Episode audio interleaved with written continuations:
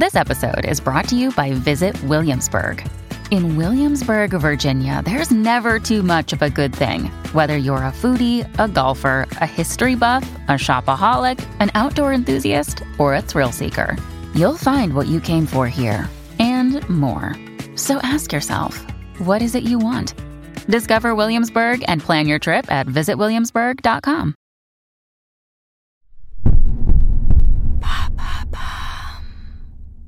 Qu'est-ce que le Veganuary Merci d'avoir posé la question. Nous voici en 2022 et vous avez peut-être pris de bonnes résolutions. Si ce n'est pas encore le cas, il n'est pas trop tard. Des initiatives permettent aussi de tenir une résolution pendant un mois ou du moins d'essayer quelque chose de nouveau.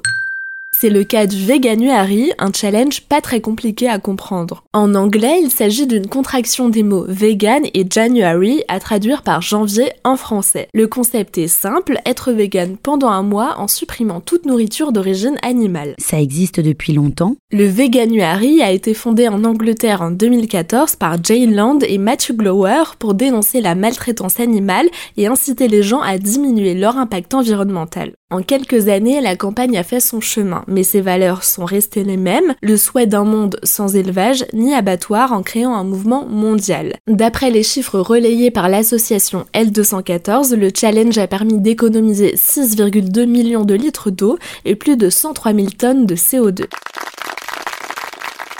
Et comment je fais si je veux y participer? Il suffit de se rendre sur le site veganuary.com et en quelques clics seulement, vous serez inscrit. Vous recevrez par mail un kit de démarrage pour bien comprendre le fonctionnement de ce défi, ainsi que des recettes pour tous les repas et d'autres conseils réguliers, tout cela gratuitement. Et le challenge a-t-il du succès? 500 000 personnes y ont participé en 2021 dans le monde, de l'Europe jusqu'aux États-Unis. La communauté s'est aussi élargie sur les réseaux sociaux. Le compte Instagram We Are Veganuary compte plus de 400 000 abonnés et permet de se tenir informé quotidiennement.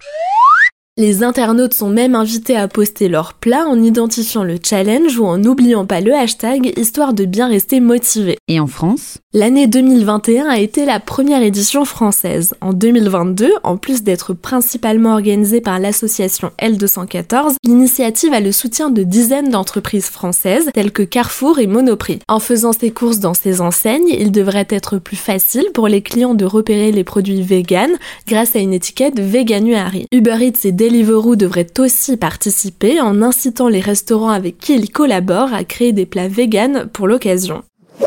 Selon les organisateurs, en 2021, 49% des participants ont remarqué un regain d'énergie et 46% se sentent de meilleure humeur. Avec le Veganuary, rien ne vous oblige à devenir vegan, mais l'idée est surtout d'essayer et de comprendre que ce type d'alimentation est aussi nutritif et gourmand.